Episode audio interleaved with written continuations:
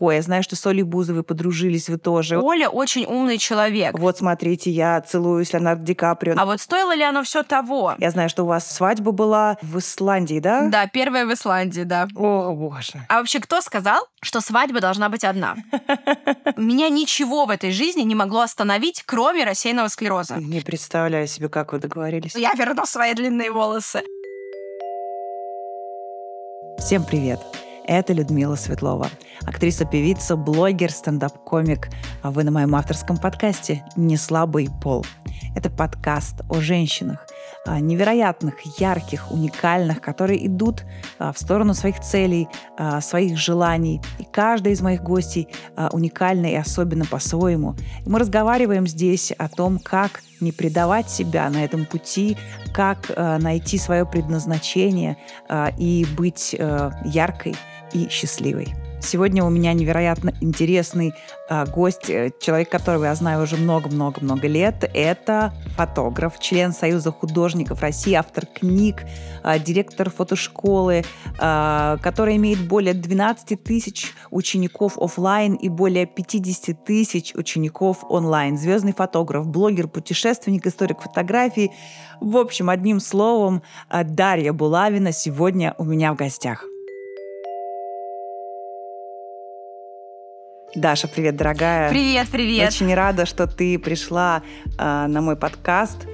Э, я э, сейчас представила тебя, и просто я, на самом деле, в шоке от такого количества э, регалий, талантов. Просто ты мега разносторонний человек. Но наше с тобой знакомство произошло э, именно в рамках фотографии естественно, да, я потом уже узнала, что ты и э, полиглот, и вообще путешественник, историк фотографии и так далее, и так далее. Мы с тобой познакомились, если мне память не изменяет, на мюзикле Монте-Кристо. Да, да, это была потрясающая история. Если честно, это до сих пор мой любимый мюзикл. Представляешь, я его просто обожаю. И он дал мне столько прекрасных людей. Вот, и мы с тобой знакомы, мне кажется, уже лет сто, это правда. Да, да, да, да, да.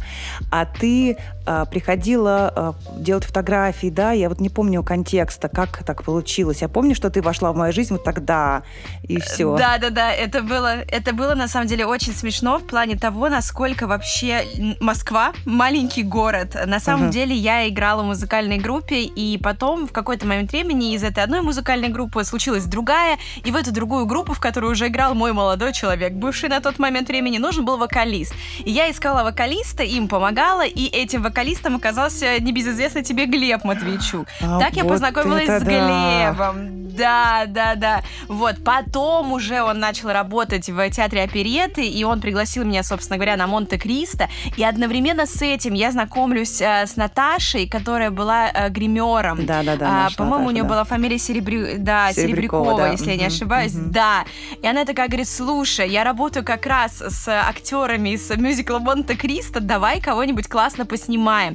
И я там познакомилась как раз, мне кажется, вот со всеми, а потом Глеб еще начал встречаться с Настей Макеевой, мы начали дружить с Настей Макеевой, а с Настей Макеевой мы еще познакомились вот буквально ну, за неделю до того момента, как меня Наташа там и Глеб познакомил, а, через еще одного парикмахера, который приходил к нам в фотостудию. То есть там просто, знаешь, такое хитросплетение. В общем, все дороги меня привели к Монте-Кристо и к театру оперетты.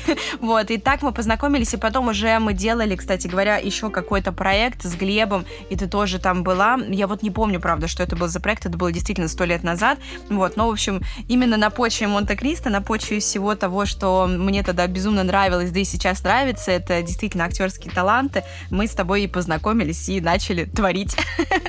Да, да. И для тех, кто не знает, э, Монте-Кристо это очень, очень популярный э, московский мюзикл, который идет до сих пор. И я в нем сыграла семь сезонов, э, но он по-прежнему продолжается в театре опереты. Это ну, невероятно красивая музыка. И действительно... Я считаю самый лучший мюзикл. Очень советую вам посетить. Это просто сказка. Он невероятный, да.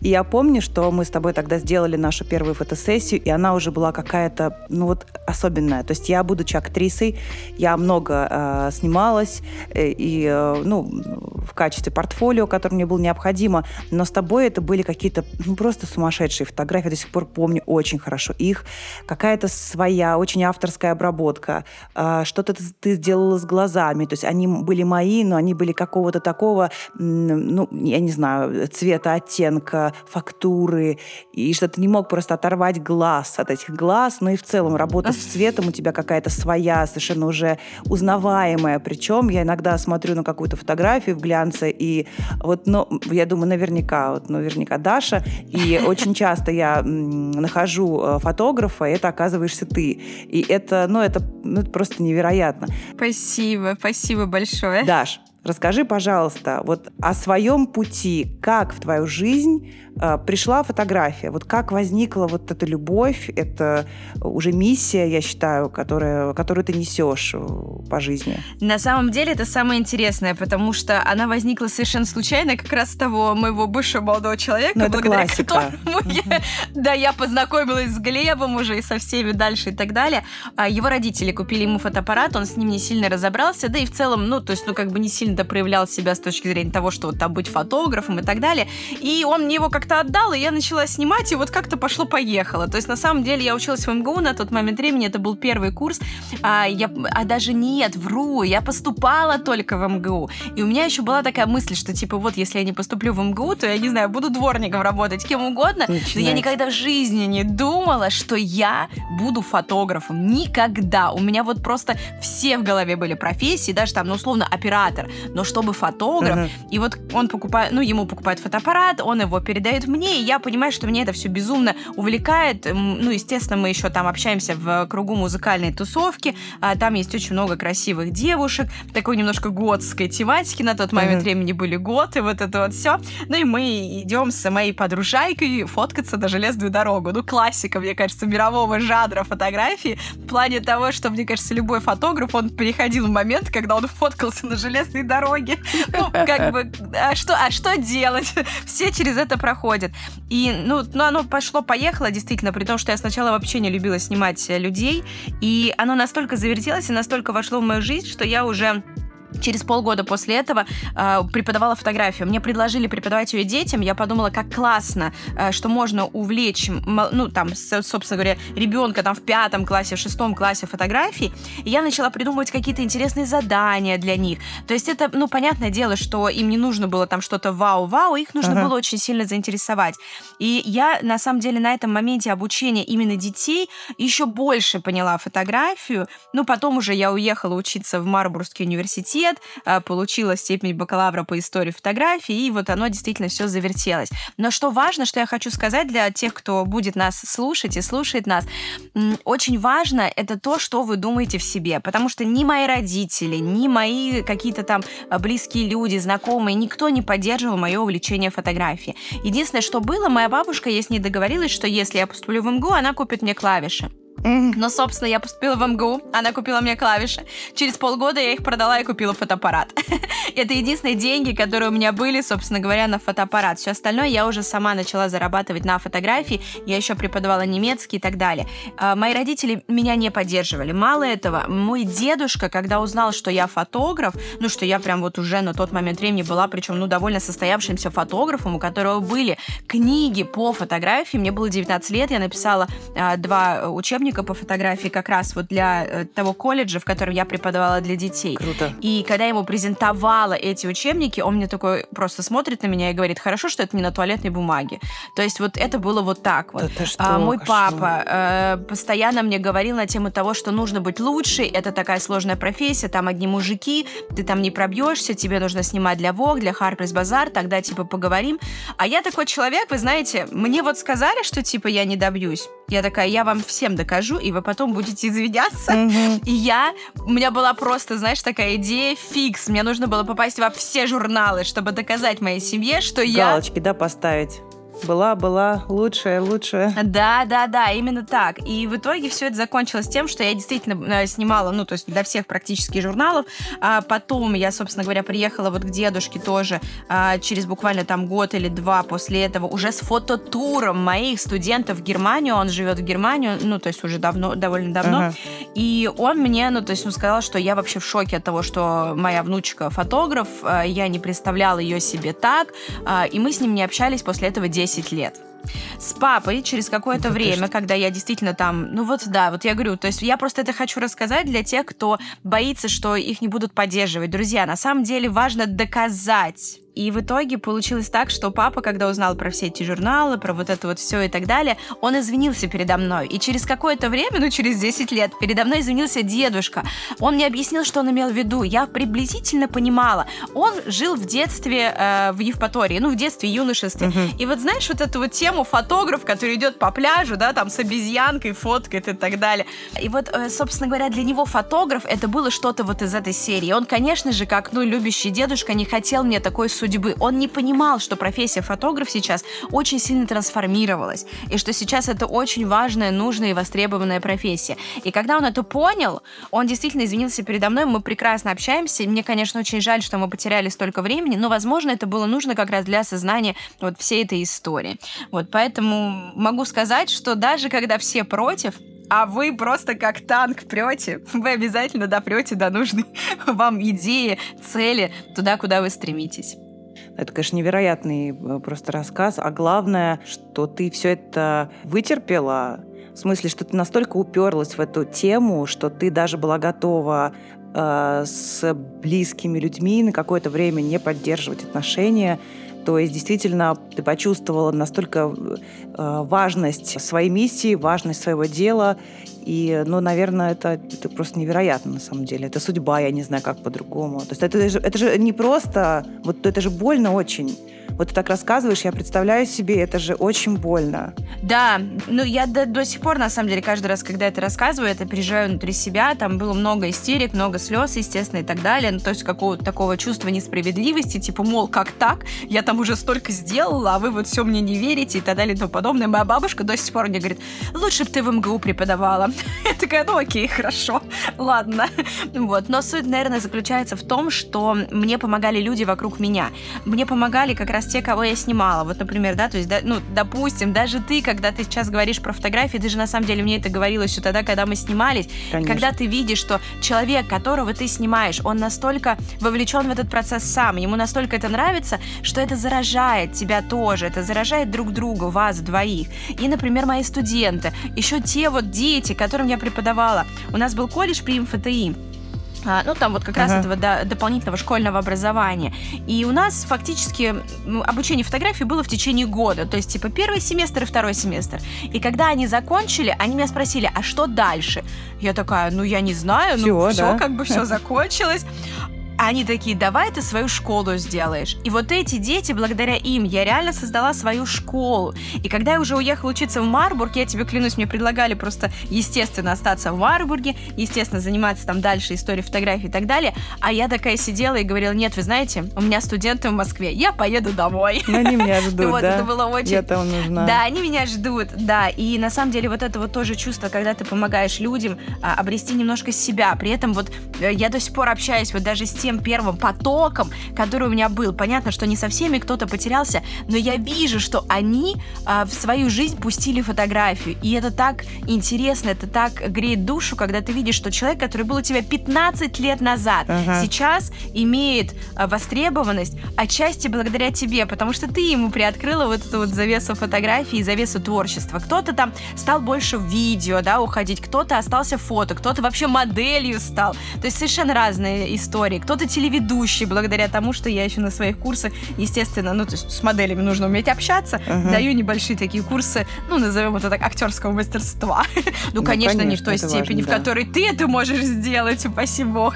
Но я в плане того, как вообще общаться с моделью, и это очень сильно тоже помогает.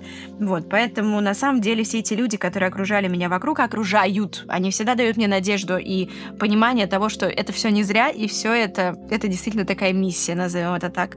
А вот как ты думаешь, а важно ждать вот этого пресловутого одобрения а, своих близких. Потому что я слушала сейчас тебя и понимала, что ну вот это настолько в нас э, сильно сидит. Причем, ты знаешь, такое ощущение, что именно в нашей ментальности какой-то есть такой вот прям да. перегиб очень сильный в эту сторону, да.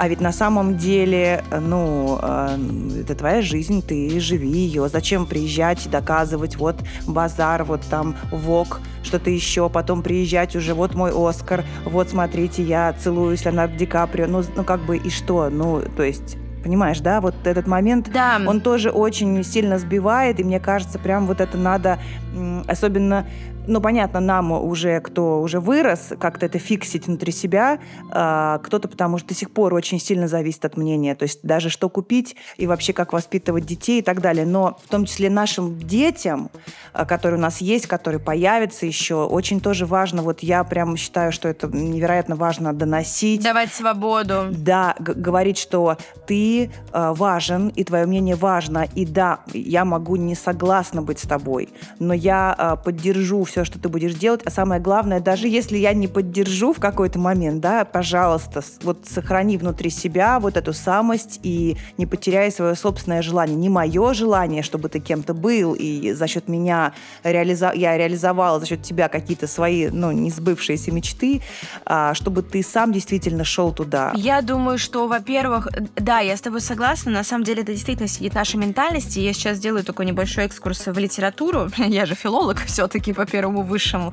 А, и на самом деле это сидит у нас не только с точки зрения ментальности, с позиции семьи, с позиции того, что с детства нас учат уважать старших, слушать их мнение. Это, ну, то есть это русская ментальность. То есть, ну, как бы тут ничего с этим не сделаешь. Это может чуть-чуть переходить, как бы немножечко уменьшаться, еще что-то. Но uh-huh. я считаю, что в целом а, ментальность, она очень правильная. Единственное, она с перегибами. И когда еще помимо прочего нас учат в детстве, в школах русской литературы, где у нас есть Тургенев, отцы и дети, где у нас есть Достоевский, где у нас есть Лермонтов, ага. Толстой.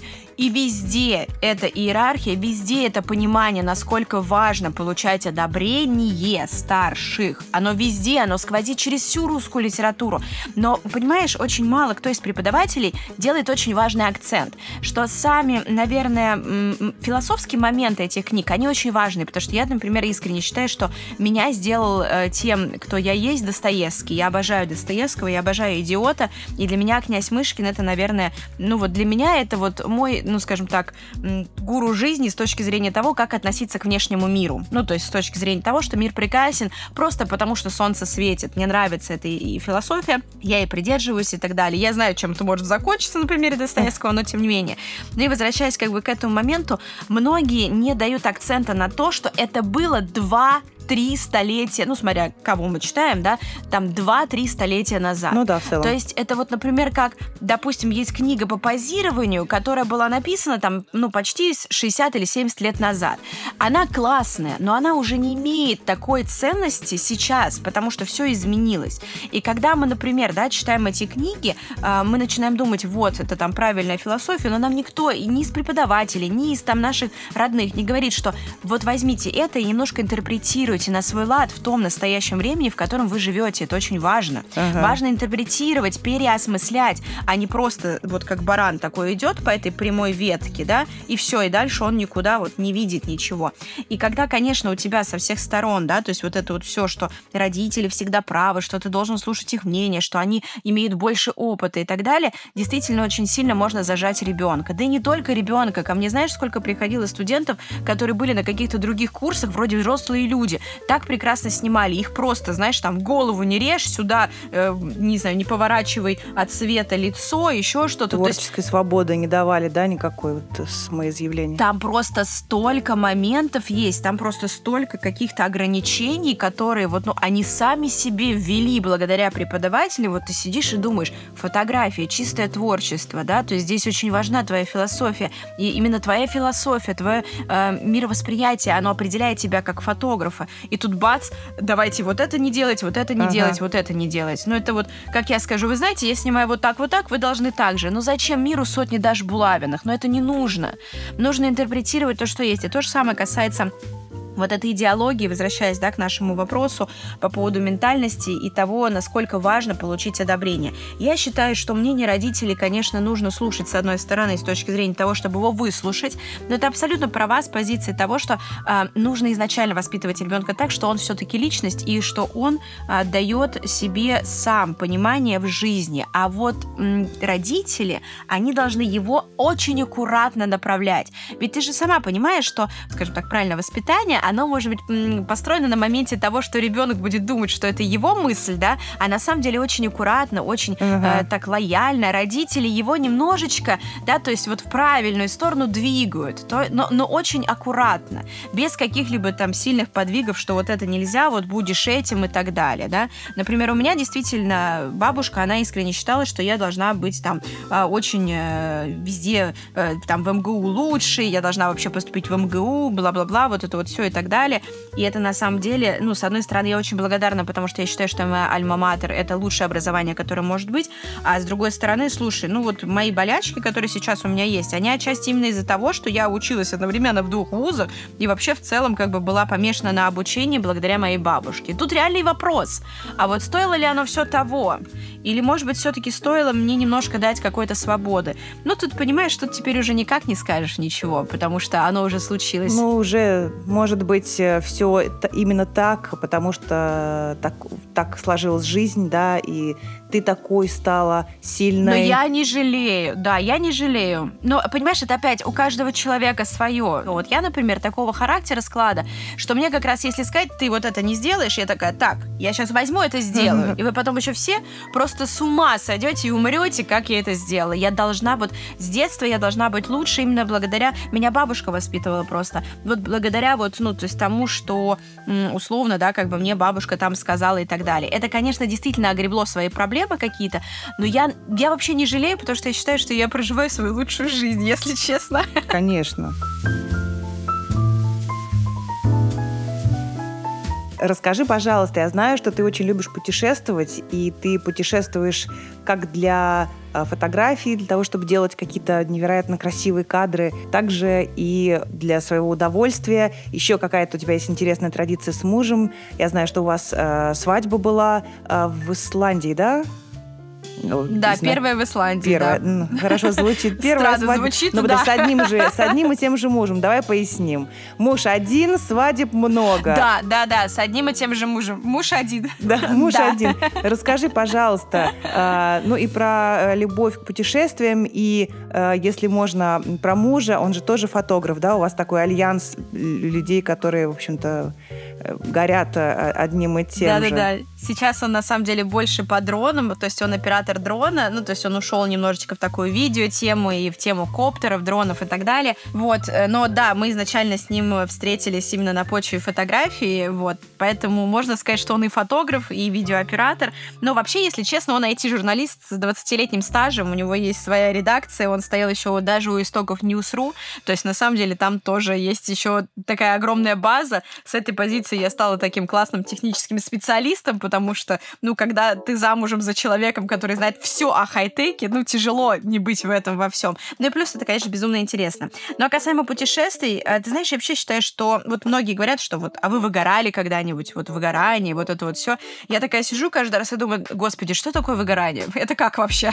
Ну, то есть о чем идет речь? Как можно выгореть, когда ты делаешь любимое дело, и ты постоянно в чем-то новом? И вот эта вот фраза в чем-то новом, да, она здесь ключевая. Я все время меняю место дислокации.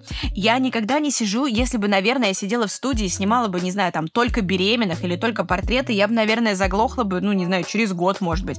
Так я в мире фотографий уже 17 лет, но я каждый раз ищу для себя что-то новое и необычное. И путешествие — это один из способов искать что-то необычное. Вообще наш мир, он такой уникальный, он прекрасный, что я хочу увидеть все, что там есть. И я понимаю, что жизни не хватит это все увидеть, но хотя бы постараться эти впечатления в себе накопить забрать их, это, наверное, самое главное, что для меня есть. И вообще, я, в принципе, не люблю сидеть на одном месте. Для меня, как мне все говорят, когда у тебя отпуск? Я такая, отпуск? Зачем мне отпуск? Я отдыхаю на работе. Ну, то есть я вот, ну, мне вот там сидеть на Мальдивах э, и загорать, боже, это самый большой ад в моей жизни, который только может быть. Упаси бог. Во-первых, я жару не люблю. Во-вторых, просто лежать и смотреть как бы куда-то или просто загорать, ну, это, это ужас. Для меня вот пять минут я могу выдержать, а так нет. Мне надо куда-то бежать, мне надо что-то делать, быть действенной какой-то. Ну, вот какая-то такая у меня логика в жизни. Но это тоже вариант отдыха. Это активный, активный отдых называется, не пассивный, да. Да, да, да. Я, ну, то есть я могу, например, там ехать куда-нибудь на машине и смотреть по сторонам, да, то есть, ну, вот когда что-то меняется, да, природа и так далее. И я помню один раз,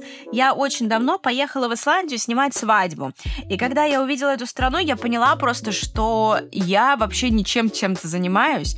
Я помню, я сидела, mm. там еще был Midnight Sun, это когда солнце фактически не заходит. Ну, то есть, ну, сказать, что там полярный день нельзя, ну, в принципе, он, оно там заходит в июне на минут 30, но почти полярный день, назовем это так. И я помню, было там что-то 12 ночи, час ночи, я сидела, как сейчас помню, э, около какого-то кладбища, потому что там был наш гестхаус, я сидела и думала, боже, почему я так мало путешествую? Это же так красиво. А я до этого фактически путешествовала, ну, там только Москва, Германия. Ну, то есть я к дедушке могла сначала ездить, пока с ним общалась, потом просто я там фототуры в Германию делала, потому что, ну, я там жила, я хорошо все знаю и так далее. Ну, и в итоге, ну, как-то вот Германия, вообще Европа, ну, скажу так, Европа и Москва. Вот Москва, Европа, Москва, Европа. Все, я больше никуда не ездила. Ага. И тут я сижу в Исландии посреди просто middle of nowhere, посреди ничего, потому что это безумная красота, это необычная природа. И я думаю, так, надо путешествовать. И мне, вот честно, как крышу просто сорвало. Я тут же просто поехала потом на север Германии, куда я мечтала поехать с детства. Через месяц я была уже на лавандовых полях, потом я была в Тоскане. В ноябре я поехала в Японию. У меня просто, знаешь, у меня реально просто сорвало крышу. Я поняла, что, во-первых, я могу везде заработать деньги, потому что я везде востребована. То есть я просто пишу условно друзья, а давайте там поедем туда-то. А, и второй момент это, конечно, то, что мне в принципе безумно нравилось путешествовать. Бесспорно, есть направления, которые требовали с точки зрения там финансовой истории, ну, скажем так, дополнительные моменты. Допустим, лавандовые поля. Я, когда приехала туда, конечно, меня никто не знал, и не знал, как фотографа в лавандовых полях. Это сейчас все знают, что Даша Булавина фотографирует лаванди, и все записываются у меня за год, а иногда за два года на фотосессии в лаванде. Uh-huh. Но тогда этого не было. Я потратила свои деньги, которые я заработала на каких-то других проектах. Но мне тоже кажется, это очень круто, когда ты где-то зарабатываешь и вкладываешься в то, что для тебя действительно, да. конечно, действительно важно. И я просто реинвестировала в эти проекты фактически, и, ну, в итоге добилась огромного успеха на всех этих направлениях. Но, конечно, первоначально, когда ты куда-то едешь, я еду либо своей компанией, либо одна на какой-то такой research, да, то есть посмотреть, что там есть, как там есть и так далее. В общем, меня увлекли путешествия настолько, что в итоге так получилось, что я начала это все выкладывать в Инстаграм и стала внезапно для себя еще и блогером. Таким блогером-путешественником, который все это выкладывают, которого ну, там, приглашают какие-то блог-туры в отели интересные и так далее, просто потому что я начала все это выкладывать. И тогда же в Исландии, когда я была там первый раз, я еще, у меня не было еще Стаса, но я сказала, моя свадьба будет в Исландии. А, вот. Ну и потом, когда мы, собственно говоря, уже познакомились, прошло время, пришло время свадьбы, Стас тоже безумно полюбил Исландию вместе со мной, мы решили, что да, надо сделать свадьбу в Исландии. А, поскольку я организатор фототуров и вообще в целом мастер-классов, то есть я в принципе, да, то есть ну, постоянно в какой-то организации, uh-huh. у меня еще своя школа и вот это вот все. Я организовала свадьбу за два месяца в Исландии, это нормально для меня. Я помню, это было эпично, ну, такие фотографии с костюмами, то есть, ну, это просто что-то невероятное. Расскажи, как все, все гости были обязаны что-то придумать. Да, у меня, у меня строгий дресс-код. Э, мы, на самом деле, договорились с, моей, с моими знакомыми фирмой, которая делает исторические костюмы. Мы делали свадьбу в стиле «Игры престолов». Я хотела, чтобы она была на леднике Ватной Юкудль в Исландии. А, ну, собственно говоря, так и случилось. Причем это официальная свадьба. То есть у нас исландское свидетельство о заключении брака, да где написано, что мы зарегистрировались на там вот этот Ватный Юкудль. Это условно такое большое название огромного ледника. А вот один, там, а, один из пальцев этого ледника называется Брэда Меркур Юкудль. И вот там вот мы зарегистрировали наш брак. Мне всегда хотелось посмотреть, как наша паспортистка будет писать место регистрации Брейда, Меркур, Якудель. Но ты знаешь, что самое смешное? Вот это говорит о том, насколько нам это важно, в кавычках. Мы до сих пор со часом, сколько уже, 4 года или 5 прошло, 4, а, мы до сих пор, ну, как бы в Москве не поставили этот штампик в паспорте. Ну, то есть Серьезно? тут у нас есть, мы официально женаты, да, ну, мы все никак не дойдем. Но этого. мы подумали через год, ну, да, достаточно. Но есть же официальное свидетельство. Uh-huh. Оно, ну, действительно работает. Оно, ну, то есть, ну, мы действительно женаты, почему нет? Но через год мы подумали таки, так, ну, надо праздновать годовщину. И я такая говорю Стасу, слушай, а давай годовщину праздновать в каком-то другом месте. Ну, не в Москве, просто там сядем за стол, ну что там, мне интересно, да, давай куда-нибудь, может быть, поедем, еще что-то. Потом сижу такая, думаю, а вообще кто сказал, что свадьба должна быть одна? Ну вот кто сказал, что вот обязательно нужно э, один раз выходить замуж за любимого человека? Ведь можно давать клятву верности, и это можно делать много раз. Например, прошел год. Продлевать подписку, да? Да, да, да, да, да. За год что-то изменилось. Если рассматривать свадьбу не как условно штампик в паспорте, а как клятву именно верности с учетом прошедшего опыта, почему нет? И мы пришли к выводу, что мы будем отмечать свадьбу где-то приблизительно раз в год в разных интересных местах планеты с нашими друзьями, тоже стилизованно. а, и будем это делать именно с учетом прошедшего года, да, назовем это так, и как-то менять свою клятву верности, ну, то есть, ну, условно говорить какие-то другие слова, которые будут актуальны в этом году. И вот вторая наша свадьба, она была на льду Байкала. это было очень холодно, это было тоже в стиле Игры престолов, но все равно это было безумно красиво. И вот третья свадьба, это было наше венчание. Ну, понятно, венчание делается один раз, мы верующие люди, а, то есть это было сделано не для того, не для красивой картинки, да и вообще в целом то, что это стало так популярно и что нас постоянно просят интервью про эти свадьбы, это было случайностью. То есть у нас не было цели так, мы сейчас делаем такой проект и продадим его упаси бог. Нет, конечно. Мы это делаем исключительно для себя. И у меня всегда была мысль, где венчаться, в какой церкви. А я до этого за год побывала в Кижах, и мне безумно понравилось это место. Для меня, вообще, в принципе, Заонежье стало просто какое-то отдушенное местом силы. И я такая думаю, я хочу свадьбу в Кижах но я понимаю, что там церковь, э, которая, в которой почти 90 лет не проводили венчания. Она находится под охраной ЮНЕСКО, mm-hmm. там даже нельзя зажигать свечи. А, и я, ну, то есть, а поскольку, а поскольку я была там в блок-туре до этого, я, ну, общалась с музеем Кижи, и я написала им и спросила, вот подскажите, пожалуйста, вам был бы интересен такой проект? Ну, то есть я, я поняла, что все равно это будет отчасти популярно, это увидит, а мне интересно вообще в целом раскрывать русскую культуру, потому что, ну, то есть у нас вот согласись, то есть окей, в стиле «Игры престолов» много чего можно сделать. Но много ли у нас каких-то вот русских народных э, гуляний, историй и так далее? Не очень много. А тут такая история, такая богатая, э, ну, то есть, ну, богатая история церкви. Это замечательный инфоповод рассказать а, об этом месте, конечно. Да, да, потому что, ну, то есть, как, как это было построено? Это вершина зодчества, да? Ну, то есть, ну, на мой взгляд, это просто, ну, во-первых, очень интересное место, в котором должен побывать каждый. Во-вторых, это очень красиво. Да, это было безумно сложно, потому что я напоминаю, что объект охраняется ЮНЕСКО, и там было очень много согласований, но мы все были одеты в костюмы Заонежья, я была поморкой, О, а, и мы делали свадьбу, причем мы делали именно сначала свадьбу во всех русских традициях, у нас была плакальщица, Ой. и ты не поверишь, когда, когда я изначально, ну, мне рассказывали, что вот, к вам придет плакальщица, невеста должна выплакать все слезы, я такая подумала, господи, как же... Да ты что? Как я буду плакать? Ну, как бы, это такая дичь для меня была, ну, то есть, ну, тяжело трансформироваться, я же не актриса, тяжело трансформироваться, да, то есть то, что было там, ну, 200 лет назад, условно, Но да. когда рядом кто-то начинает рыдать, я тебе скажу,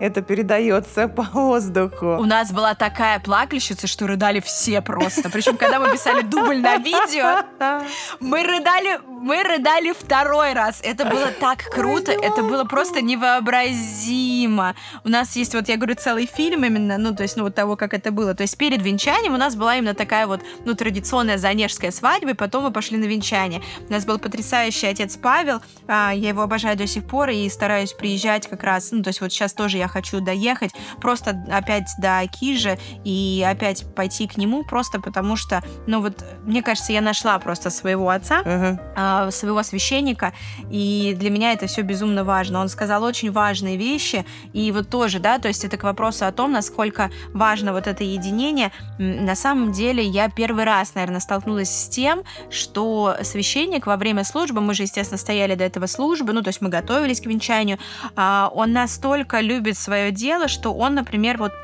после того, как проведет службу, он рассказывает, почему он именно сегодня выбрал вот этот отрывок из Библии, почему он это рассказывал. То есть он, он реально просвещает людей.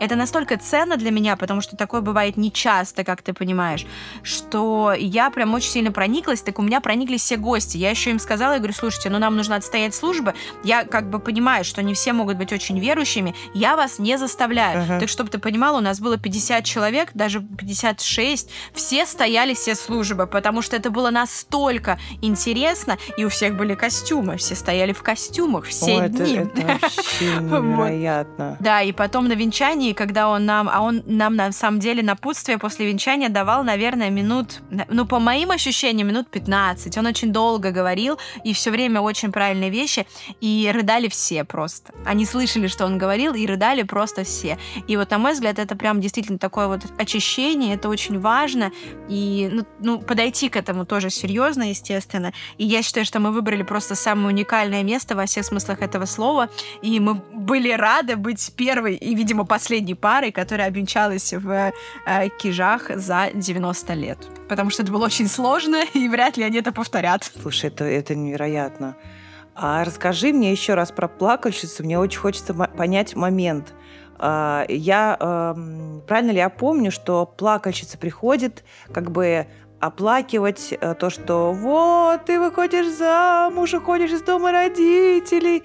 Вот в таком ключе. То есть мы, плачем о чем? Вот о чем плачет плакальщица и невеста? То есть что... Э, да, я поняла тебя. Смотри, на самом деле свадьба это, с одной стороны, очень счастливый день для невесты, а с другой стороны, очень несчастный, потому что невеста уходит из своего дома, и она больше туда не вернется. Мало этого, пока она не родит первенца, она будет заниматься в доме э, своего жениха, уже мужа, самой тяжелой работой. То есть пока вот она не родит, пока она там не забеременеет и так далее, она будет прямо на самом последнем месте. Ее место в этой иерархии будет э, немножечко двигаться вперед, в зависимости от того, сколько детей она будет, собственно говоря, рожать. А пока она вообще никто. То есть, с одной стороны, это счастливое время, потому что ей все дарят подарки.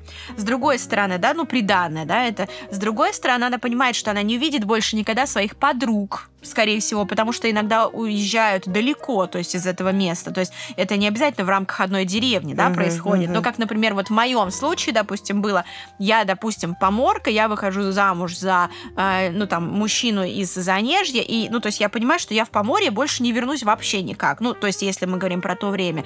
И в этот момент э, времени нужно, во-первых, выплакать все слезы, чтобы не плакать уже в замужестве.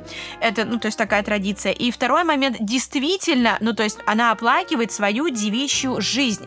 То есть, а, и плюс нужно тоже не забывать, ей страшно. Ей страшно на первой брачной ночи. Ну, то есть ей страшно, что она, она идет в невед... Ну, она идет непонятно Жуть куда. Какая, она не знает, что ее там ждет. И, конечно, вот на тот момент времени, вот если мы окунемся, вот, ну, там, условно, в начало 20 века, в конец 19 века, ну, то есть это было все совершенно по-другому. И это для нас кажется, типа, господи, выплакать все слезы, типа, ну что за дичь, там какая-то плакальщица, а ведь на самом деле, ну, тогда это действительно было безумно страшным. Это сейчас мы как бы о первой брачной ночи знаем несколько больше, чем вот тогда, а тогда это реально было страшно. Несколько, да. Да, да, да. Ну, то есть, и, ну, то есть это все было очень страшно, все непонятно, родителей нет, э, подружек нет, то есть она вообще одна, то есть она вот занимается, она будет заниматься работой, у нее есть только муж, да, как бы, причем э, зачастую э, не обязательно, что они там сильно как-то много виделись, да, и так далее и тому подобное, то есть, ну, сама понимаешь. И вот в этот момент нанимается плакальщица для того, чтобы, да, выплакать все слезы. Специальная там, ну, зачастую замужняя уже женщина, которая помогает, вот, ну, то есть, ну, собственно говоря, всем... И там должны рыдать все. Ну, там действительно рыдают все, это правда. Ну, то есть, как только она начинает, она начинает как раз причитать, ну, то есть, ну, как бы всю эту тему.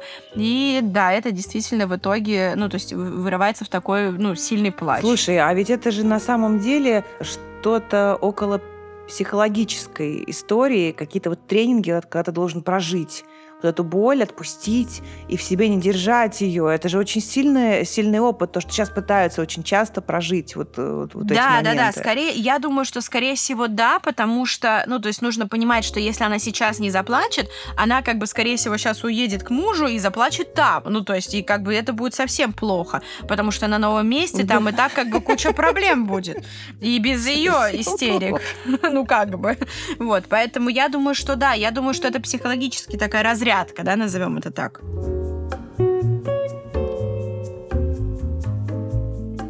По поводу э, формата фото и нашей э, реальности. Ну, давай возьмем социальные сети, например, да. То есть раньше у нас э, наш любимый Инстаграм, он был всегда в основном про фоточки. Uh-huh. Видео появилось исключительно в виде сторис, но потом как-то все-таки был видеоформат, собственно, у истоков которого стояла я, в том числе в соцсетях. Uh-huh. Но то, что происходит сейчас, можно сказать совершенно точно, что видеоформат э, вытеснил фотоформат, а, по крайней мере, из э, Инстаграма так точно. Ну и в целом сейчас такой бум повальный на создание видео. Конечно, люди столкнулись с тем, что, скажем так, возьмем любителей, да, что видео сделать все-таки сложнее, чем э, фоточку запилить, э, там, селфач или что-то в Инстаграм.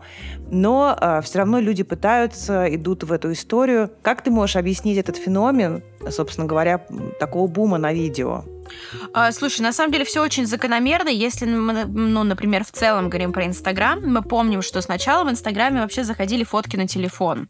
И потом это все начало усложняться, а, и люди искали что-то новое, и они привыкли уже к фотографии на профессиональную камеру. Например, если раньше блогеры, они могли выставлять фотки на телефон, теперь они там, ну, вернее, уже не теперь, а там уже в прошлом, да, назовем это так, да. они делали прям профессиональные фотосессии, заморачиваются и так далее. Сейчас это еще один новый формат, который, естественно, пришел к нам с ТикТока. Инстаграм, он пытается, как, знаешь, как знаешь, как такая а главная сеть, захватить абсолютно все в этом плане. И, конечно же, а, если, ну, в данном случае, да, у нас а, в какой-то момент, если ты вспомнишь, не пошел просто формат, а тем не менее, был IGTV, были прямые эфиры, очень много чего было, да, на самом да, деле. Да. Оно как бы сохранилось, но отошло на второй план. То есть, условно, перископ, в котором были прямые эфиры, просто заглох, когда в Инстаграме стали быть прямые эфиры. То есть, Инстаграм, он начинает поглощать, пытаться поглощать искать своих каких-то конкурентов, у которых происходят какие-то интересные вещи. А на самом деле мир он ускоряется, и это абсолютно нормально. И молодое поколение, современное поколение, оно намного быстрее думает, чем, например, более там, ну, сред... ну, там поколение средних лет, да, например, там 30, 35, 40, там, uh-huh. ну и так далее, да. Мы немножко в другой момент, ну, скажем так, жили, может быть, так это назовем. А, и нужно понимать, что еще у нас есть YouTube как элемент именно видеоформата. Uh-huh. Когда, например, был YouTube, раньше были популярны там ролики часовые и так далее, потом люди поняли, что времени мало, нужно побыстрее всю эту информацию, да, вообще давать. Uh-huh. А вот теперь смотри, вот ты, например, домохозяйка, тебе нужно э, сделать, э, не знаю, там, рецепт, ну, тебе нужно оладьи приготовить, но ты не знаешь как. Ты можешь посмотреть часовое видео на YouTube, ты можешь прочитать э, какой-то текст в Инстаграме с красивыми картиночками, да, речь идет о полезном контенте. А ты можешь посмотреть ТикТок, где тебе за секунду секунду, ну ладно, за 10 секунд тебе расскажут, берешь вот это, берешь вот это, это мешаешь, все готово. Что ты выберешь? Ты, ну там, домохозяйка, тебе нужно максимально быстро. Ну, конечно, это будет ролик до минуты. Угу. Конечно. Да даже если он будет 15 секунд, ты выберешь 15 секунд. И только если тебе потом захочется войти в тему оладушек, ты будешь выбирать более длинные видео, там уже там, э, не знаю, там искать что-нибудь на YouTube конкретное по поводу э, смешения муки, еще чего-то и так далее. Ну, я сейчас абстрактно, uh-huh, да, как бы uh-huh. об этом говорю. Поэтому наша клиповость мышления, наша история того, что мир очень сильно убыстрился, и вообще в целом мы не хотим тратить много времени на какие-то детали, они привели нас к тому, что формат коротких, именно сейчас очень важно, коротких видео очень сильно зашел. Здесь даже есть э, замечательный такой термин новый, очень, кстати, отвратительный с позиции психологии, это, да, в принципе, doom скроллинг, когда люди ага. просто листают ленту Инстаграма, ТикТока, вообще даже, ну, то есть кошечки, там, собачки и так далее. Но ведь если мы задумаемся, на самом деле, этот формат уже был. Помнишь программу «Сам себе режиссер»? Конечно Конечно, да. Это короткие видео, где что-то такое смешное происходило, да, то есть там сколько у нас было по телеку всяких передач про этих кошечек, собачек и так далее. То есть на самом деле просто тогда, когда мы тупо сидели перед телевизором, ну не мы, кто-то, да, сидел перед телевизором и смотрел этот телевизор там 24 часа, вот теперь они то же самое делают в Инстаграме, в ТикТоке и так далее. Это не какой-то новый формат, это просто все э, новое, это хорошо забытое старое на самом деле, это очередной виток. Да, да, я понимаю, да. Но вот здесь с точки зрения фотографии я хочу э, следующий вопрос тебе задать, такой для обсуждения тему. Чувствуешь ли ты, что формат фото немножко сдал, ну, именно в массовом э, разрезе. То есть... Нет, ты знаешь, Нет? Э, ты знаешь, вообще не чувствую, потому что фото незримо идет вместе с видео, да, то есть это важно. И на самом деле для многих фотографов э, история про видео, она становится, ну, скажем так, такой ожившей картинкой и следующим этапом. я считаю, что любой художник, он не должен ну, останавливаться на каком-то моменте. То есть из серии «Вот, я фотограф, я не буду принципиально снимать видео, потому что я там за фотографию». Так. Боже, ну почему не попробовать? Ну, сделайте какие-то ожившие фото, например. Вот я, допустим, делаю маленькие рилсы, где у меня не сильно даже объект двигается. Просто я добавляю небольшое движение туда. Я, например, сейчас занялась... Анимацию маленькую, да? Ну, то есть я условно ставлю камеру, да, то есть держу ее ровно там или ставлю на штатив, и у меня, например, девушка по лавандовому полю идет на меня. Ну, то есть это же не какой-то фильм, правильно? Нет, нет. Это как ожившая картинка такая, да, то есть, опять uh-huh. же, а, она дает больше информации об этом месте, она дает больше реальности. Нужно еще не забывать, что фотография, она в Инстаграме стала настолько э, выхоленной, настолько фотошопной зачастую, да, что уже люди, они не могут отличить реальность от нереальности. С видео сложнее. Это гораздо надо дольше учиться, чтобы добиться таких результатов, да. Угу. Ну, сейчас на самом деле есть кэпкат, который даже талию вам исправит, но все равно. Но все равно, все равно, чуть-чуть пока еще посложнее. И поэтому формат видео априори с точки зрения психологии человеком воспринимается как более реальный формат, чем формат фото. Угу. Хотя на самом деле все совершенно не так, и можно сделать все что угодно. Я, например, умею красить видео, я научилась этому делать, мне это нравится, я люблю цвет, я обожаю цвет, и я могу вывести тот же самый, если мне нужно нереальный цвет лаванды, которого ты там никогда в жизни не увидишь, если мне очень надо, конечно. Угу. Понятно, я это там не часто делаю, и ну я считаю, что нужно не перебарщивать, но это возможно. Даже как ты можешь ставить там э, фотошопное небо на видео, ты можешь реально поправить фигуру, убрать себе прыщики. То есть на самом деле все это возможно. И оно придет. И в какой-то момент, когда оно придет, люди в очередной раз, э, как вот на очередном витке, скорее всего, воспримут это как некое разочарование. Они придут к другому они, скорее всего, придут к простому и к фотографии опять. Это нормально абсолютно. Это вот, ну, то есть, это, это вот я как историк фотографии, это же было на самом деле очень много раз. Это повторы, повторы, повторы. Это нормально. Я считаю, что фотограф, любой художник, еще раз повторюсь, он не должен стоять на месте. А, это сейчас популярно. Согласна. Развивайтесь, думайте, что вы можете сделать интересного в этом формате и дать обществу. Почему нет? А я вообще считаю, что это должно быть уже нормой, когда ты идешь к фотографу какому-то, да, чтобы делать не только фото, но и видео. На мой взгляд, это просто на поверхности, в этом нет ничего сложного. Конечно, естественно. И вот э, недавно я, кстати, э, с одним фотографом э, обсуждали мы, как будем делать фотки, и она прям в пакете, который вот мы обсуждали с ней, что мы пойдем в парк и будем гулять, она изначально уже объявила мне, что помимо фотографий мы будем, у каждого образа будет свой рилс, я вам все это сделаю, и у вас это будет а, помимо фото будут готовые видосы. Я считаю, что это просто, это потрясающе да, привлекает, да, да. привлекает э, клиентов. Я тоже делаю всегда рилсы, ну то есть я считаю, что это интересно, мне это нравится, и я, опять же, ну, нужно понимать, что фотоальбом пока, пока у нас нету Гарри Поттера и живых газет и альбомов, э, мы все равно оставим только фото. И это такая память, и это, понимаешь, это совершенно разные вещи. И хорошо, когда есть и то, и то. А, вот, например, там, допустим, с нашей свадьбы я больше смотрю видео, а не фото.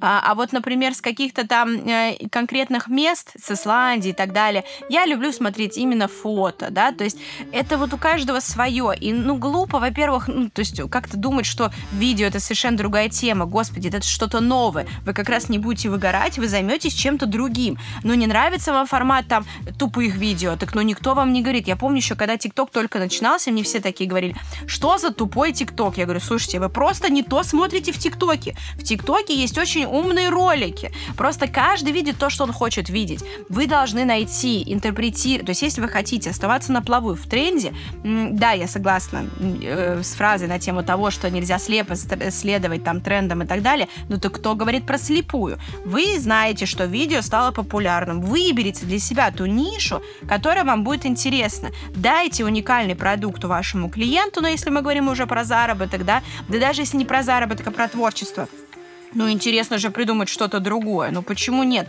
Просто попробуйте. Пока не попробуешь, не поймешь. А вот да, то есть, ну, много таких фотографов, ты абсолютно права, которые нет, мы только фото, и вообще, в принципе, что за дичь происходит. Ты знаешь, они всегда остаются обычно на заднем плане. Ну, то есть, вот за мою долгую фотографическую жизнь я знала очень много хороших фотографов. Они были, я еще тогда только начинала, они были просто гуру фотографий. И сейчас они никто. Знаешь почему? Потому что они вот как снимали 17 лет назад, они так и продолжают снимать, как вот 17 лет назад. Все. Если ты профессионал, вот мое мнение, ты должен держать нос по ветру. И твой профессионализм, он не денется никуда, он может трансформироваться во что-то актуальное но здесь нужно это мониторить, и тогда ты будешь на коне. Да. Вот. И, например, а, мои видосы и а, мой Инстаграм тоже трансформировался. Я теперь снимаю короткие видео, а, причем максимально короткие, там 10-15 секунд, и это тоже имеет успех, и это тоже форма, но которая сейчас просто супер кру- круто заходит. То есть ты не меняешь свою личность, угу. но ты делаешь что-то новое. Да, да, да. Слушай, ну я могу тебе сказать так, твой ролик про у тебя андроид, мне кажется, я показываю постоянно. То есть это очень актуальная да, тема. Классика. Она краткая, она крутая, она смешная, она стебная, но при этом она не тупая, как вот ну, многое, да. То есть я, например, не люблю тупые ролики, да, я их не смотрю. А здесь такой, знаешь, такой деликатный, классный юмор, но это правда очень круто. Вот ну, на полном серьезе э, для меня это Спасибо. просто, вот, мне кажется, это просто самая лучшая песня, которая... У меня просто есть курс по смартфонографии. Я так... И для меня это просто, знаешь, такая борьба андроида и айфона, она у меня просто везде. Но вот, но она очень говорящая. То есть это настолько, знаешь, настолько тонко. Я просто, прости, я, вос, я восхищаюсь этим роликом больше всех, Спасибо, мне кажется. Мне это, на мой взгляд, самое интересное и самое лучшее, что можно было придумать про сравнение андроида и айфона. iPhone и Android — это э, очень классные детали, э, которые очень много говорят о человеке на самом деле. И, э, например, если взять э, мужчину, да, вот если вы видите мужчину, в руках у которого пакет, внутри этого пакета э, книжка и зонтик, то наверняка э, у него на ногах носки и сандали сверху uh-huh. этих носок, понимаешь, да? И наверняка где-то сбоку у него чехольчик, в котором лежит э, телефончик. Телефон это наверняка будет э, Android. Да. Э, и э, наверняка, значит, он любит фэнтези, летом ходит в походы, да. э, и все в таком ключе. Да, это ты сейчас моего дедушку описала. Ты просто моего дедушку описала, да. Ну, это правда, и таких людей очень много. И я до сих пор встречаю подобных персонажей на улице. И, в общем-то, я, я больше тебе скажу. У моего мужа андроид, и он знает, что эту песню я посвятила в каком-то смысле ему, и он реально ходит в походы и читает фэнтези, и мы с ним э, ржем на эту тему. Мы очень разные, но мы э, вместе и адекватно ну, можем друг друга оценивать. Слушай, когда люди могут, э, могут воспринимать юмор, я считаю, что это самое главное. Я вообще без юмора жизнь не могу воспринимать, поэтому самое главное, чтобы все это все воспринимали правильно и не обижались.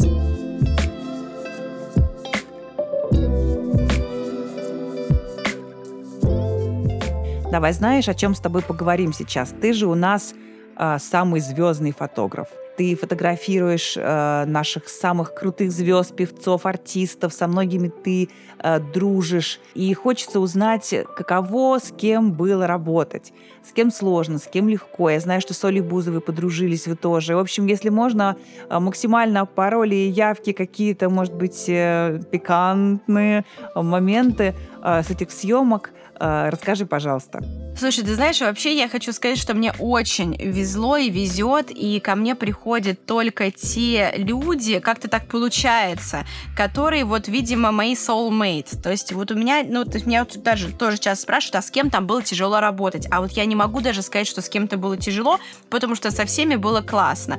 А я работала там и совсем Блэкстаром, а я работала, ну, то есть это разные люди совершенно, и с Ларисой Долиной, я Ух снимала ты. Стивена Сигала, и ну, то есть, ну, действительно, многие Круто. звезд. И я могу сказать, что каждый из них, он, ну, каждый, каждый из этих людей, они, они раскрывались совершенно по-разному, но все вот в той степени, как я и думала. То есть, например, я изначально считала, что Оля очень умный человек. И когда я ее увидела, я поняла, что она очень добрый, умный, uh-huh. чуткий. И вообще, в принципе, вот реально просто так, ну, в хорошем смысле рубаха парень. То есть я понимаю, что она прям вот, ну, простая в хорошем смысле этого слова. То есть она не будет там юлить как-то, еще что-то. Но ага. я изначально так и предполагала. Родион Газманов, Олег Газманов, вообще семья Газмановых это действительно, ну, то есть мои близкие друзья, и действительно, вот очень редко, когда встречаются настолько порядочные люди, это правда, а, которые вот, ну, то есть находятся, да, то есть вроде бы на большой славе, но при этом остаются людьми. И вот со всеми, вот клянусь, с кем я работала, может быть, я действительно работала там не со всеми,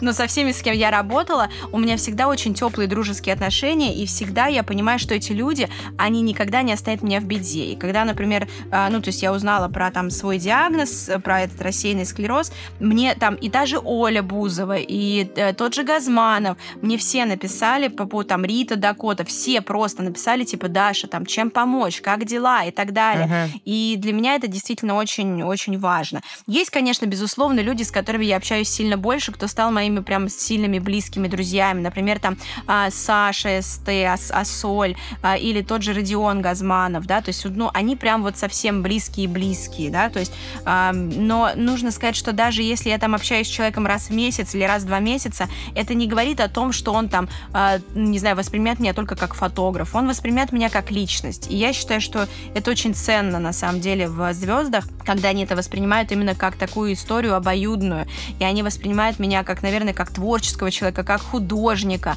и я всегда прям получаю колоссальное удовольствие от работы с ними со всеми. А, просто, наверное, у меня было несколько случаев, когда у меня срывались съемки с определенными артистами. И потом мне многие говорили, ой, хорошо, что ты там не поснимала, потому что, ну вот честно, были бы проблемы. Я такая, ну может быть так вот судьба на меня и немножечко э, уводит от тех, кого мне не надо снимать, а тех, с кем мне будет некомфортно, например, и так далее. Потому что я сама очень простая и честная. Ну и, видимо, люди подбираются около меня тоже простые и честные.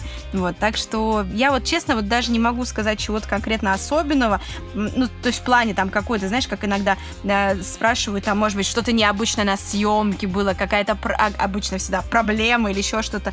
Вот, ну, не было. Вот, ну, просто, клянусь, не было. Все было вот как по маслу, так, как должно быть. Мне очень понравилось работать с Ларисой Долиной, э, потому что вот это вот как раз тот момент, когда ты понимаешь, насколько, э, ну, то есть ты вообще, в принципе, общаешься с гуру. Ну, то есть для меня просто она, это действительно огромный человек, и я безмерно ее уважаю. И я помню... О, скажи, что... она же легенда просто. Да, просто.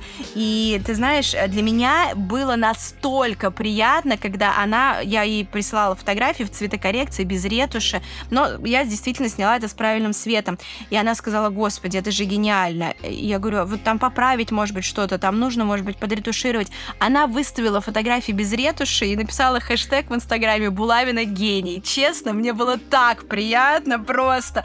Для меня это было прямо, знаешь, каким-то up что вот сама Лариса Долина, ну, то есть человек, которого я безмерно уважаю, да, то есть а, он э, вот так вот поступил и так сказал про меня, это было, правда, очень приятно. Есть, правда, несколько личностей, которых я пока еще не снимала, но я очень хочу их поснимать. Ну-ка, расскажи. Я очень хочу поснимать Евгения Миронова. Для меня это вот в плане актеров, это угу. просто, это такой человек.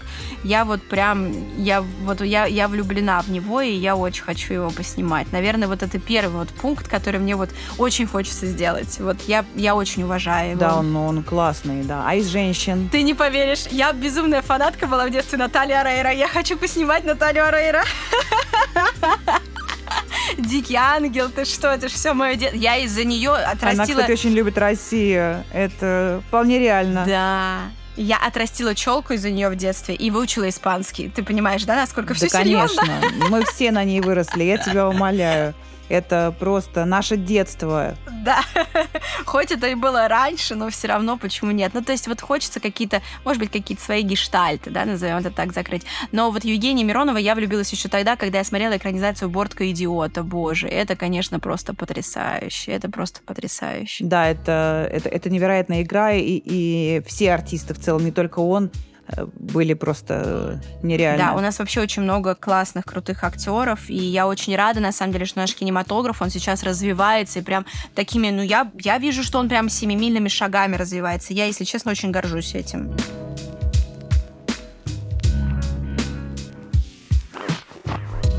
честно сказать тебе, если бы ты не дала мне добро, я тему это самостоятельно не поднимала бы, потому что ну, это болезненно, и людям сложно об этом говорить.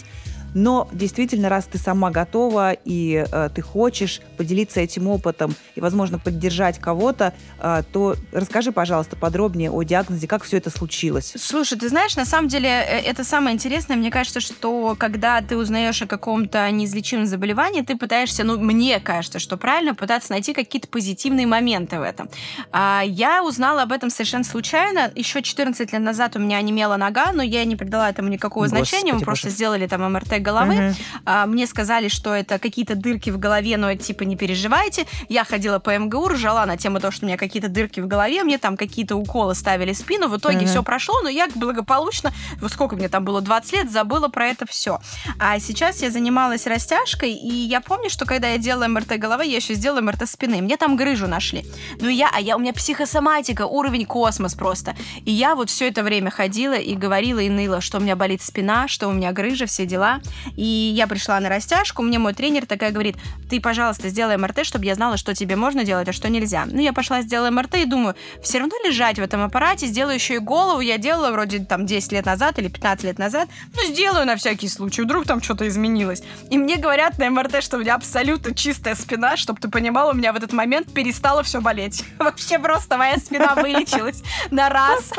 Ну, блин, это психосоматика, вот правда, ну, то есть я такой человек. Но зато мне сказали, что у меня, ну, подозрение на рассеянный склероз. И я прошла 13 врачей, мы выяснили, что да, это рассеянный склероз. Я считаю, что просто в первую очередь, когда вам ставят какой-то диагноз, вы должны взять мнение лучших врачей и желательно побольше, то есть не у одного. Uh-huh, uh-huh. Да, потому что если бы я просто пошла бы там условно к какому-то одному врачу, мне бы сказали там колоть каждый день себе в живот интерферон, и этим все бы закончилось. Но я и иголки это вещи настолько несовместимы, что упаси бог вообще, чтобы они были рядом со мной где-то. И я говорю, нет, мне вот иголки не подойдут, давайте что-нибудь другое искать. Я не согласна. И я нашла просто, ну, на данный момент самое актуальное, самое лучшее лечение, ну, как лечение. Это неизлечимое заболевание. Окей, поддержание терапии, да, то есть терапию, да, против рассеянного склероза. Это фактически такая, ну, можно, если кратко объяснить, это типа химиотерапии, но она в очень такой легкой дозированной форме. А, это таблеточки, которые ты просто год пьешь в течение, там, ну, условно, 7 таблеток в один месяц, 7 в другой, потом через год повторяешь то же самое, и еще на 2 года оно тебя держит. Но, понимаешь, я бы не узнала про это лекарство, если бы я не прошла бы лучших врачей. Стоило мне это не так дорого, потому что консультация у нас стоит вообще какие-то, ну, нормальные деньги. 3 тысячи рублей, 2 500. Самую, по-моему, дорогую цену я заплатила только вот 8 тысяч. Я была у, там, у специалиста, его зовут Бойко, но это mm-hmm. действительно как бы светоч, к нему стоит попасть. И вот, например, то же самое, да, касаемо нашей медицины, которые, я считаю, вообще они просто молодцы. Я там эту консультацию у него получила за 8 тысяч. Он сказал, давайте мы вас положим. Угу обследуем, чтобы точно понять, что у вас РС или не РС. И меня совершенно бесплатно по ОМС положили, все обследовали, вообще все сделали просто. Все МРТ, не МРТ. Я прошла всех врачей, мне кажется, которых я могла. Все это было абсолютно бесплатно. Ну и в итоге он мне сказал потом про то, что вот если вы хотите лучшее лекарство, то это вот это. Я прошла еще э, врачей, э, ну вот я говорю, 13 врачей после него, э, с мыслью, точно ли это лекарство. И все мне в один голос сказали, что оно. Я решила, что лекарство мне поможет, это самое главное, психосоматика, я же да, говорю. Да, да, подключаем. Вот, и все будет хорошо. Угу. Да, подключаем. Но я вообще считаю, что я не болею, я считаю, что у меня все хорошо вообще, я живу совершенно полноценной жизнью. Единственное, э, я считаю, что вот эта болезнь, она чисто для меня просто. Вот ты знаешь, вот так. я считаю, что мы с ним вообще, с этим рассеянным склерозом, живем в полном мы сэндвичи на 100%. Я ненавижу жару. У меня есть подружка, которая все время говорит, поехали на Мальдивы. Я такая, Света, не поедем, не хочу, потому что жарко. А теперь у меня просто письменное подтверждение того, что мне нельзя в жару. Идеально, просто идеально. Да, да, при рассеянном склерозе нельзя в жару, представляешь? То есть я теперь официально не должна ездить в жаркие страны, куда мне не надо было, потому что я их ненавижу. Ну, то есть я реально не люблю жару. Или, например, да, допустим, я должна больше спать. Ну, окей, вот единственное, что я сделала, я просто поняла, что я не могла, я спала просто по 2 по 3 часа. Uh-huh. Честно признаюсь, это плохо, это понятно, но мне было как бы прикольно от этого в плане того, что я не чувствовала, что я хочу спать. Но, вот понимаешь, меня ничего в этой жизни не могло остановить, кроме рассеянного склероза. И он меня остановил, и я начала хотя бы нормально спать. Вот, понимаешь, вот ну ничего меня не могло остановить. Ни муж, ни друзья, ни какие-то еще там, кто мне что говорил и так далее. Нет, вот, но рассеянный склероз меня остановил. Uh-huh. Я считаю, что главное к этому подходить с умом. Например, есть люди, которые там, знаешь, они прочитали какие-то книги, что нельзя, не знаю, там, есть авокадо, нельзя вот это есть, нельзя ни в коем случае пить. Если вы там выпьете бокал вина, все, кошмар, у вас тут же будет обострение. Я честно могу сказать, я ем то, что я хочу, существую так, как мне нравится. Если мне хочется выпить бокал красного вина, я пью бокал красного вина, и ничего не случается. И самое главное, это позитивный настрой. Вот самое ужасное, что можно сделать, это нервничать, переживать и так далее. Я просто убрала это из жизни. Я убрала, кстати, несколько, несколько людей из моей жизни, которые мне приносили только нервы. А, то есть, на самом деле, то, что мне поставили этот диагноз, я считаю, вот в этом возрасте было очень правильным. Мало этого, слушай, я все никак не могла решить вопрос с детьми, потому что я адски боюсь рожать. А тут уж теперь после лекарства у меня вот есть два годика, в которые мне нужно это сделать, и я такая думаю, ну вот опять, понимаешь, вот опять все в тему. Просто, знаешь, просто моя жизнь и мой диагноз, а это же аутоиммунное заболевание, то есть оно как бы у меня внутри, то есть вместе с моей иммункой как-то вот там устраивает какую-то такую вот катавасию. Ну и, собственно говоря, я считаю, что они там, видимо, как-то договорились, что вот этой женщине ей надо остановиться и вот это сделать. Поэтому, вот, пожалуйста, вам диагноз. Ну вот честно. Ну да, у меня чуть-чуть там упало зрение, еще что-то. Да, у меня действительно там одна нога, и себя хуже чувствую, чем другая. Ну, можно на этом зацикливаться, а можно на это не обращать внимания. Я прекрасно себя чувствую в очках, нашла себе хорошую оправу. Э, волосы у меня выпали из-за того, что у меня была химия. Ну, как выпали? Ну, не все, слава богу. Ну, я теперь с корешечкой хожу. Ну, тоже неплохо, зато не так жарко летом. В твоем рассказе, конечно, поражает твой настрой, э, твой оптимизм. И ты знаешь, это просто, это просто невероятно. Я э, действительно считаю, что это то, что э, определяет, как раскраска. Да, вот я детям своим говорю, что жизнь это раскраска. И ты берешь да. фломастер или карандаши с утра и абсолютно бесцветную раскраску раскрашиваешь в разные цвета. И я она, согласна, я, я с тобой согласна. И она такой же и становится твоя жизнь, да. И вот даже в такой ситуации, в которой оказалась ты, вот действительно просто посмотреть и принять решение, э, как я буду на это реагировать и какой будет моя жизнь и как я буду вообще э, э, это все проживать, это, это колоссально, и это очень, и очень, и очень важно. Я думаю, что без такой поддержки, наверное, было бы сложно. Тебя еще поддерживают твои друзья, твои близкие. Это потрясающе просто. Да, я согласна на самом деле. И мало этого, ты знаешь, ну, у меня еще есть муж, который действительно меня безумно поддерживает. Я бы, наверное, сошла с ума, если бы, ну, то есть, ну, что-то такого не было. Но ты знаешь, вот мне кажется, что моя как раз позитивная история жизни, она именно из-за того, что у меня все в порядке в семье. То есть мне кажется, что в первую очередь нужно пофиг фиксить вот эти проблемы, если они есть, да, как бы, и потом уже, ну, то есть решать какие-то другие. У меня просто, слава богу, на личном фронте все прям спокойно, хорошо, и вот меня так поддерживают. Мои друзья, просто вокруг меня безумное количество идеальных для меня людей, и только благодаря ним я реально вот держусь в этой истории. Честно могу сказать, а, вот именно волосы, это, наверное, самое страшное, что было для меня, потому что у меня были волосы а, до попы, и у меня всегда, ну, то есть, ну... Но это вообще твоя визитная карта карточка, эти волосы. Да, и для меня это было прям вот моя гордость, знаешь, это моя гордость, да, назовем это так. Огненно-рыжая копна такая, да, да. и, конечно, сейчас как бы с корешечкой мне все все равно пишут каждый день, типа, Дарья, вам так идет эта прическа. Я понимаю, что она мне, наверное, идет, и я правда пытаюсь найти в этом позитив, но для себя я думаю, так, сейчас, короче, лекарство пройдет, либо я наращу волосы, либо еще что-то, но я верну свои длинные волосы. Я вообще в этом не сомневаюсь, потому что ты действительно энерджайзер, позитив, оптимист, человек человек действия, с активной жизненной позицией, все как я люблю. Я от всей души, дорогая, я благодарю тебя за сегодняшний разговор и за то, что мы поднимали такие личные темы, но очень важные темы. И я от всей души хочу пожелать тебе процветания э, в твоей работе, в твоем творчестве, здоровья, и чтобы ты продолжала идти также смело, э, такими же большими шагами по своему пути. Спасибо, дорогая. Я очень рада, что ты предложила этот подкаст, и вообще я очень рада, что ты написала написала. И вообще мы планировали съемочку, так что конечно, я буду ждать конечно. тебя на съемке. И еще раз спасибо тебе огромное. Это было безумно классно, и я очень рада, что вот так все воодушевляюще и очень позитивно у нас получилось. Мне кажется, это просто, просто выпуск огонь. Благодарю тебя. Обнимаю, удачи тебе, спасибо большое. Пока-пока. Ну что же, а я прощаюсь с вами и благодарю за то, что вы были в нашей компании все это время. Это была Людмила Светлова и подкаст «Неслабый пол». Пожалуйста, берегите себя и до встречи.